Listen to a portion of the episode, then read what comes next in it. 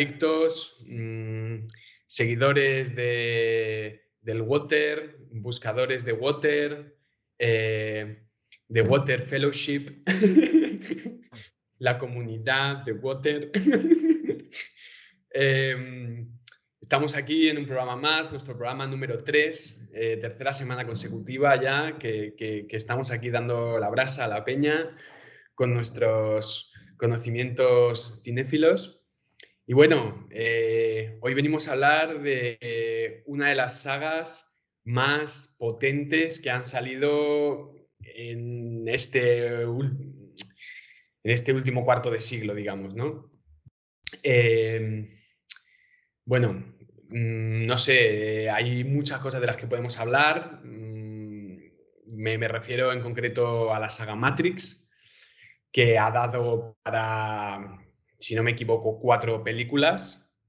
Al menos estrictamente hablando de las que las Wachowski, las hermanas Wachowski, han dirigido, no sé si ha habido por ahí, que eso quizá tú nos puedes hablar, pero no sé si ha habido remakes de Matrix por otros eh, directores y tal.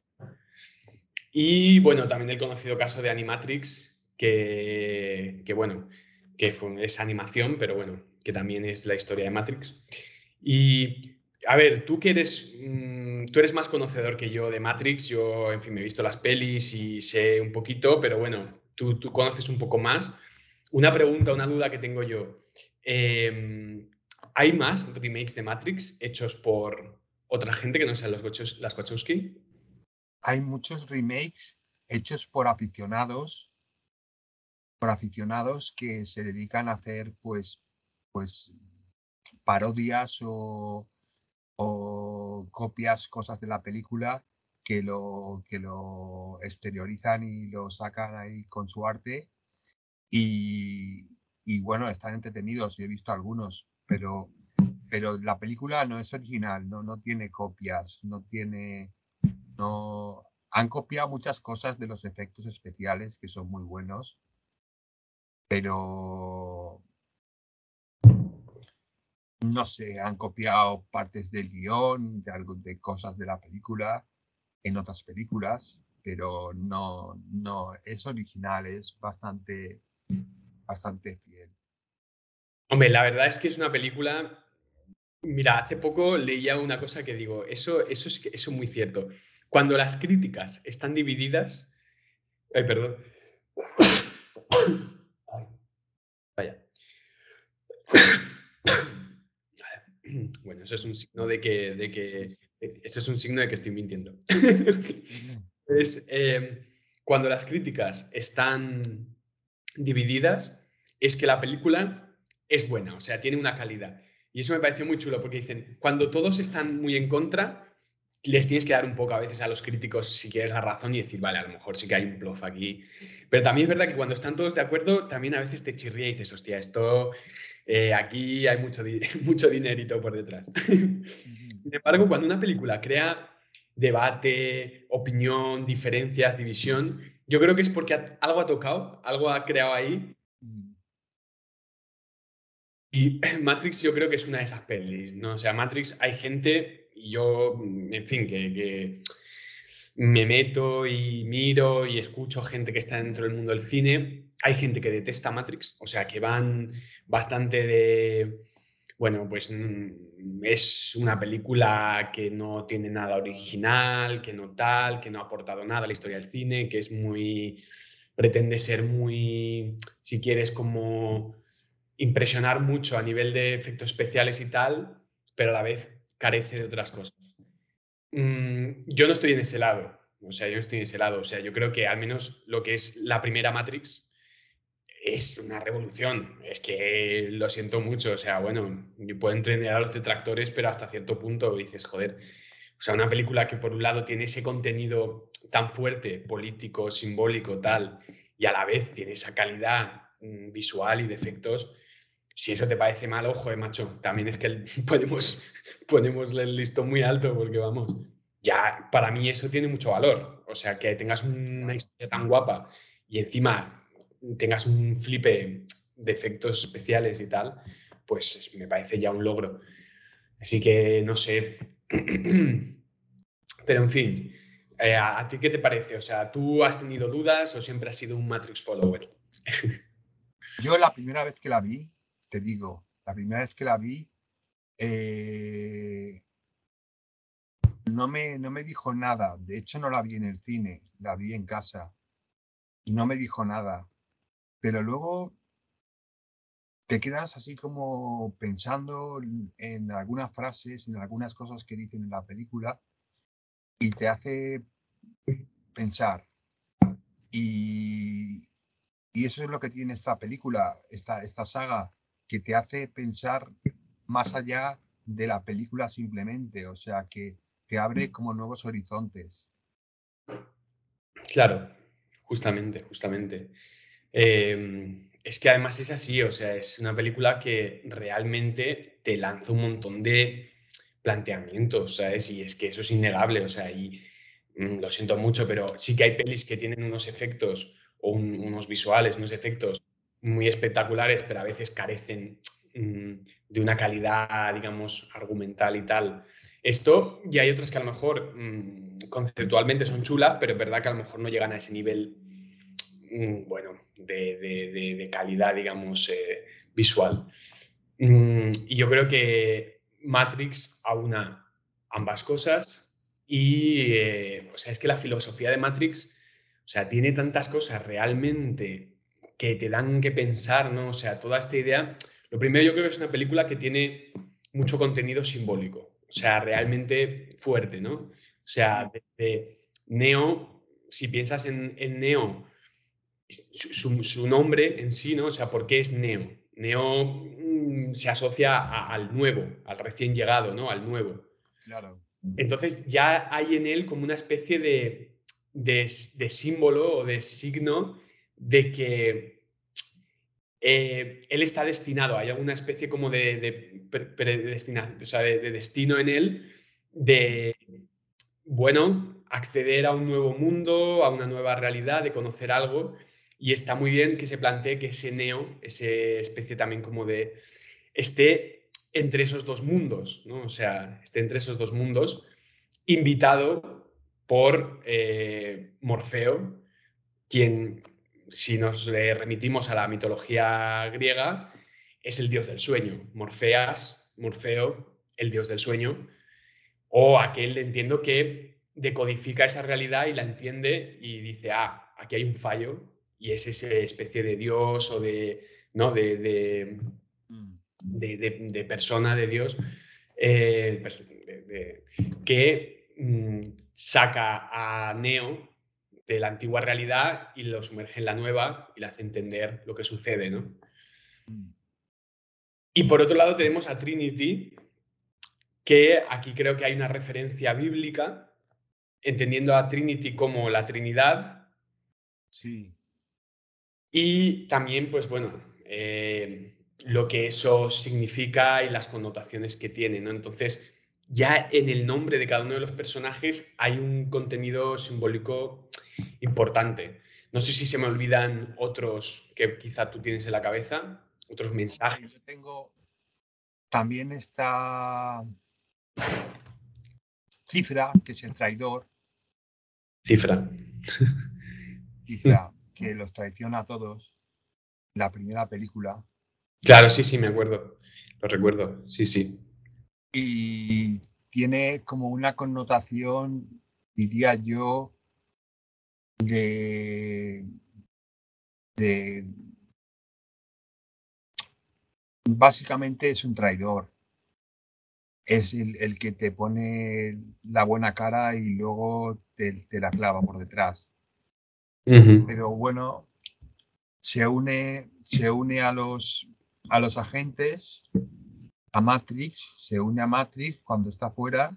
Sí, sí, sí. Niega, niega su, realidad fuera y le prometen que le van a dar una vida de famoso con dinero y entonces pues, pues cae, cae y, y bueno, pero al final muere, muere, muere fuera de Matrix y no, y no consiguen lo que querían, que eran los, los códigos de Sion.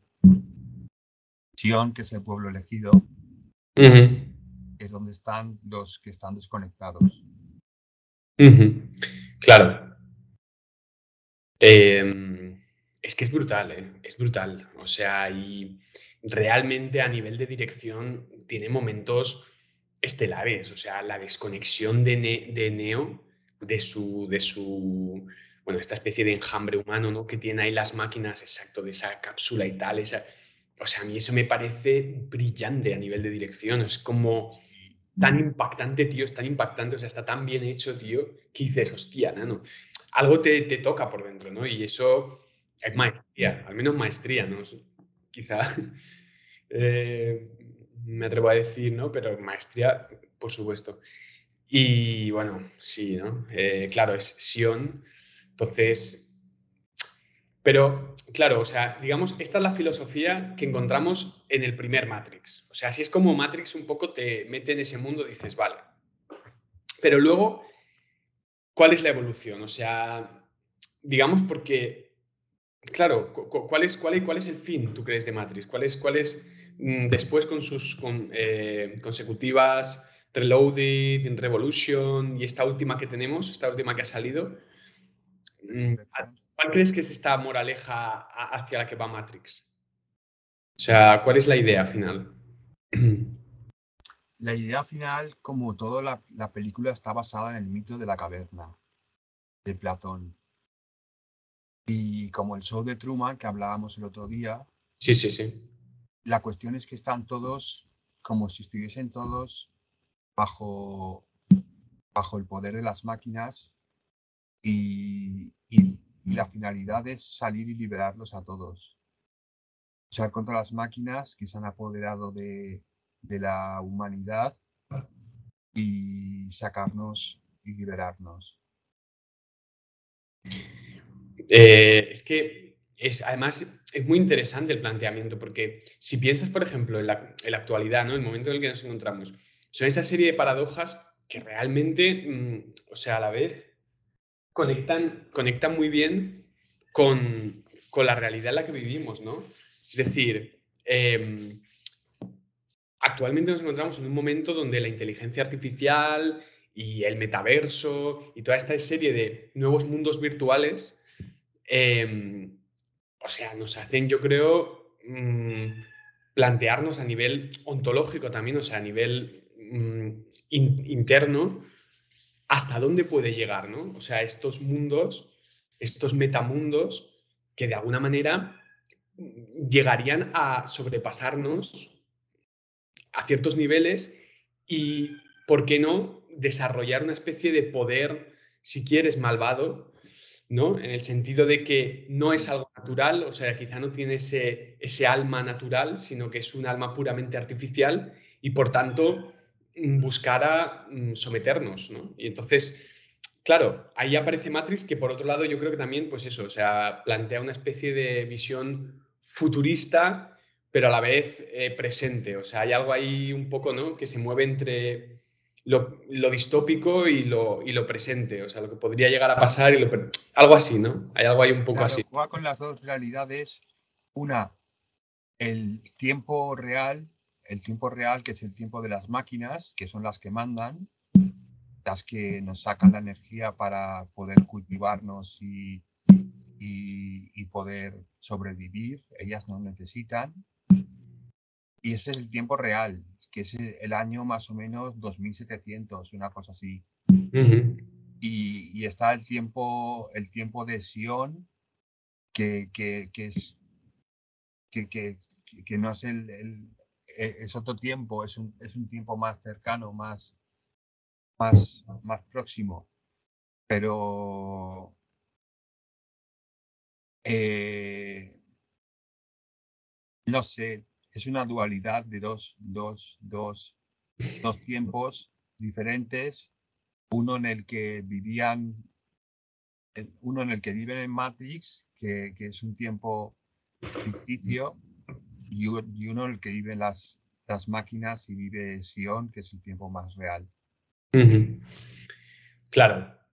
Em, exacto, es el tiempo más real y ahí es un poquito a, donde yo quería llegar, ¿no? O sea, mm, porque al final esa visión de las máquinas, hay mm, concuerda, yo no sé la influencia que tuvieron las Wachowski, pero evidentemente, o sea, yo creo que hay un, un legado de películas como tanto Metrópolis como más reciente Blade Runner y esta serie de eh, films que ya es que son, eh, o sea, presentan esa crueldad de la máquina frente a, lo natural, digamos, o sea, y ese choque y esa colisión que además, o sea, es que explicaría tantas cosas, ¿no? Quiero decir, porque te das cuenta que ya en pequeña escala, en el mundo en el que nos encontramos, la máquina muchas veces, o sea, si no la tomamos con una verdadera, digamos, conciencia, eh, o sea, nos, puede alejar tanto de,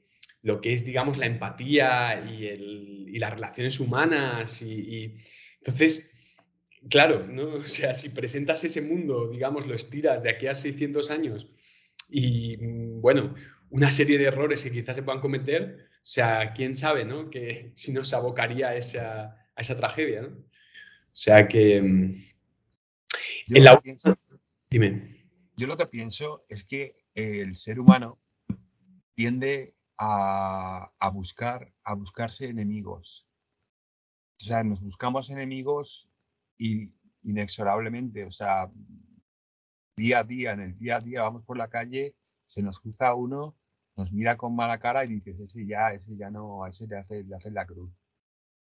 Pues las máquinas, como están programadas por nosotros, pues sacan lo bueno y lo malo de nosotros. Habría que mejorar un poco la sociedad y... Ya. Eso es muy interesante, claro. Porque al final están creadas por nosotros.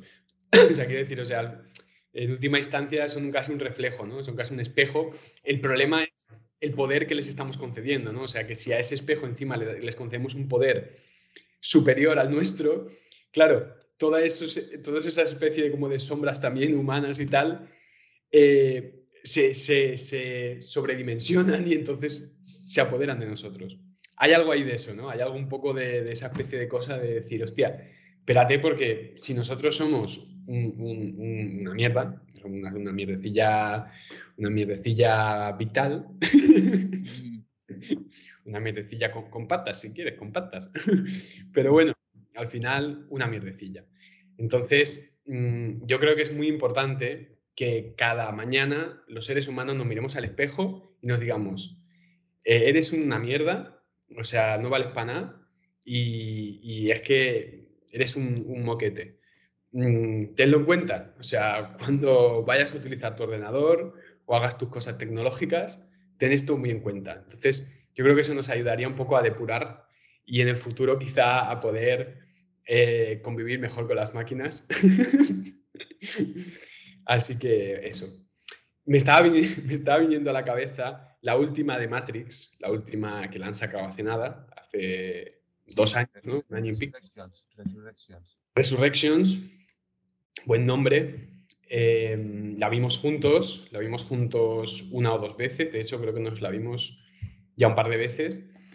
Mm. Y, bueno, mm, ¿qué decir de esta última? Porque a mí la verdad es que me sorprendió. La gente, evidentemente, hubo bastantes detractores, pero a mí me sorprendió, ¿eh? Y recuerdo que todo esto que hablábamos de, del tiempo y tal, se hace bastante patente en esta última. Hay un poquito menos de acción, ¿no? Tiene un poquito menos de acción heavy, si quieres, fuerte, como en las previas. Sin embargo, se va un poco más a los planteamientos más, más ahí filosóficos y tal, ¿no? De la peli. Sí. Sí, sí, es, es un, es, para mí, para mí es la primera y la última las que más me han gustado. Eh, las otras me han gustado mucho también, o sea, no, no quiero hacer diferencias, pero en la última, pues tratan el, el tema de la resurrección. Es un poco que también es, podría tratar ser algo, un, un, un, un dato bíblico. Sí. Pero eh, es como la Lana Wachowski, que es la que la dirige sin su hermana, y, y le hace como en honor a, su, a sus padres que fallecieron. Y, y esto da como, como, como quiere dar a entender que después de la muerte hay una segunda oportunidad en donde te enfrentas a tu pasado, porque en, la película salen muchas menciones al pasado de Matrix. Sí. Y, y bueno, y que, y que sigue triunfando el amor, el amor sigue siendo el, claro. el centro, el centro de, atención de, de la película. Claro. Claro. No sé, hermano, a mí me gusta mucho, me gusta mucho y además, yo qué sé, los escenarios y esos, cuando van en el tren, cuando van en el tren a mí me, me, me, me, mola mogollón.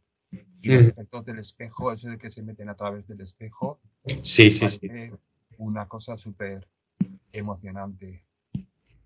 Sí, la verdad es que es muy chulo. Em, bueno, por otro lado, o sea, haciendo un poquito de spoiler, pero lo siento, gente. Si estáis viendo un podcast de cine, algún que otro spoiler va a haber. Pero bueno, o sea, Neo ha olvidado su pasado. Sí. Neo ha olvidado su pasado. Entonces, ya tenemos ahí, ya nos arroja a una idea potente, ¿no? Porque dices. Mm, Neo ahora, claro, esa resurrección también es como una, un recuperar la memoria, ¿no? O sea, un recuperar. Y, y también ese plan, dices, bueno, si e, esa serie, a veces eso de muerte, nacimiento, muerte, nacimiento, yo creo que a veces tenemos una asociación a la muerte que tiene mucho que ver con la muerte física. O sea, todos pensamos que como si la muerte es simplemente una especie de cosa que te sucede ahí. ¿Y si las muertes son a veces simplemente como cosas simbólicas que nos suceden, ¿sabes? Y, y a lo mejor cuando recuperas la memoria de una vida pasada o de una cosa pasada, recuperas la, la continuidad de tu alma. ¿sabes? O de tu ser. Entonces, yo creo que a veces Matrix juega más eh, con esos mundos que con una cosa de una muerte. Entonces, claro, ahí es donde a veces, ¿no? Y claro, o sea, ya tenemos ahí el momento donde Neo está mm, otra vez viendo una vida, digamos, muy como, como, como en la primera, ¿no? O sea, una vida que casi él aborrece. Es una especie de erudito, de mm, pequeño superdotado de los ordenadores, un tío con mucha capacidad mental, pero anclado y esclavizado a un mundo súper hipertecnológico, de esclavitud, de tal, ¿no?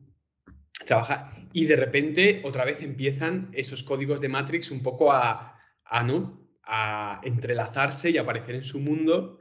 Mm. Y eh, bueno, por otro lado, tenemos una relación con una mujer que, por, que, que, es además es, Elena Bonham Carter, ¿no? Aparece Elena Bonham Carter, ¿no? Bueno, aparece Trinity. Aparece Trinity. Y es Trinity la que le va a dar el mensaje, ¿no? A él. Sí. Y le empieza a contar cosas sobre, sobre Matrix. Eh, no es así aparece, ¿cómo se llama esta? Bunny, Bugs, Bugs. ¿Sabes quién es Bugs? No, ¿quién era Bugs? ¿Quién era Bugs? La jovencita esa, la jovencita, la jovencita que, que, es una nueva incorporación a la película. Sí. Y ella es como, lo tiene como, como, como, como un héroe a, a, Neo. y, y, bueno, llegan a conocerse y le, y, le dice a Neo pues que, que está en, que está Matrix, que está que es, un preso. Entonces, pues, pues le presenta a Morfeo y Morfeo ya le dice que si, que si quiere, bueno, le, enseñan su pasado, le, enseñan todo su pasado para que vea que era él y, y decide, decide tomarse la pastilla roja. Aquí llega el, tema de las pastillas. esta sí, esta no. Esta sí que me la como yo. y bueno, y, bueno, pero eso todo viene porque las máquinas, después de, de Revolutions, en Revolution se muere Neo y se muere, se muere Trinity. Y las máquinas los, los reconectan y los, los cuidan y los, los vuelven a, a conectar a Matrix. Y ahora lo que quieren es los que están fuera, sacarlos. Pero ha pasado mucho tiempo, ha pasado creo que 80, 80 o 60 años. O sea que en verdad son abuelos. Claro. Claro. Eh, sí, sí, sí, sí, sí, sí. O sea, ¿y, tú crees que habrá un, una siguiente película o tú crees que el círculo está cerrado? Es difícil. Para mí, yo yo quiero que haya una, yo quiero que haya una más, una más y que haga un final, un final brutal, un final en el que acabe, acabe la lucha entre las máquinas y, y los hombres y no sé, un final diferente. Bueno, este final es muy bueno, el de el de Resurrección. Se va con Trinity, se van volando por el cielo los dos. Sí, sí, sí, sí. Y bueno, este de, película de, no sé. de otro, de otro, de otro género, ¿no? Pero ya, sí, tiene ese. Lo que pasa es que es verdad lo que tú dices, ¿no? Porque, claro, Matrix juega en tantas dimensiones, ¿no? La relación de amor también entre Trinity y Neo. Mm. Por un lado, dices, si te centras en los personajes y te centras más, digamos, en el arco narrativo de esos personajes, quizá ese final con Trinity y tal, así, ¿no? Como, pues bueno, quizá estás cerrando ese final, estás cerrando, pero ¿qué pasa con el final, digamos, en el, big picture, como dice en inglés, ¿no? O sea, en lo grande, que es, que es ese enfrentamiento, ¿no? O sea, un poco que te están dejando ahí como decir, ¿qué, qué, pasa? O sea, esto hay que, hay que solucionar esto, ¿no? Porque es el, el verdadero problema. Y los agentes siguen ahí, ¿no? O sea, los agentes siguen operando y tal, ¿no? Entonces sí que, bueno, yo creo que merece, yo creo que merece una, una, continuación Matrix a ese nivel. Quería comentar, porque no habíamos hablado y se nos está acabando el tiempo, de Animatrix, el proyecto Animatrix, que, bueno, yo creo que tú estás al corriente, ¿no? O sea, un poco de... Sí. de ¿qué, qué, fue Animatrix? ¿Qué es esta especie de... Animatrix es una...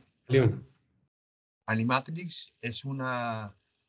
Un, una película de animación que está dividida en capítulos de, que son diferentes unos de otros y te hablan un poco del comienzo de Matrix, de cómo se enfrentaron las máquinas, cómo los robots y las máquinas se fueron apoderando del planeta. Luego escenas de, de animación con, con diferentes historias que son, por ejemplo, a mí hay una que me gusta mucho que es una de, de un atleta de 100 metros lisos que corre los 100 metros lisos y al final le fallan las fuerzas y empieza a ver todo el código de Matrix y es, es muy emocionante. Es muy, te recomiendo que veas Animatrix, te gustará. Sí, la verdad es que me la has nombrado varias veces. No sé si he visto alguna pequeña cosita. Sí que me suena hace mucho, pero no, no, la verdad es que no, soy, no estoy al corriente. Pero bueno, sí que sabía un poquito de, lo que era la, historia. ¿Y quién creó Animatrix? ¿Quién escribió los guiones de esta especie? No lo sé. Ya, ya, ya, ya, ya. Sí, sí, sí, ostras. Pues, pues eh, yo creo que, a ver, estamos ya a puntito de llegar a los 30 minutos. Eh, ha sido un programa, la verdad, que yo tenía yo tenía ganas sobre todo de discutir contigo porque es verdad que tú conoces más del mundo Matrix, yo sé un poquito, he reflexionado, he leído algunas cositas, pero no he indagado tanto. Y había cosas realmente que las desconocía, pero por, solo por tu conocimiento yo creo que ya era valioso hacer este programa, también para nuestros oyentes y la audiencia que, que conocieran pues, más en detalle, ¿no? Porque, vamos, se puede decir que no sé si hay fandom de Matrix estrictamente, pero si lo hubiera, tú eres el fan number one. Aquí con la gorra. Aquí con la gorrita, con la que tienes gorra de Matrix, tienes chaqueta de Matrix. Y bueno, eh, espero que, que, no se te ocurra nunca secuestrar a Keanu Reeves, pero sería ya el, el, el, último, lo, último que podrías hacer. Y, y nada, eh, esperamos que os haya gustado el programa. La semana que viene vendremos con más caña, con, con nuevos temitas y eso. Nos vemos en el próximo The Water Cinema. Vamos, vámonos. A mojarnos, a mojarnos. a mojarnos en el cine.